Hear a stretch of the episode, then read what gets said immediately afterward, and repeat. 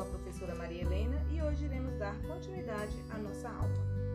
A matemática agindo no gás para o transformar em ar puro. Os estudantes utilizarão o método investigativo para aprender e conhecer melhor o funcionamento de todo o maquinário responsável pela filtragem do gás poluente comprado na escola. A máquina tem como função filtrar o gás metano, transformando-o em ar puro o funcionamento da máquina é, é acompanhado diariamente por um funcionário da empresa responsável.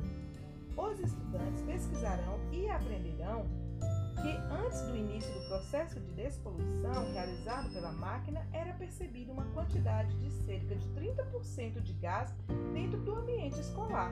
E hoje, graças ao filtro instalado que percorre toda a área da escola, a incidência do gás não passa de 1%.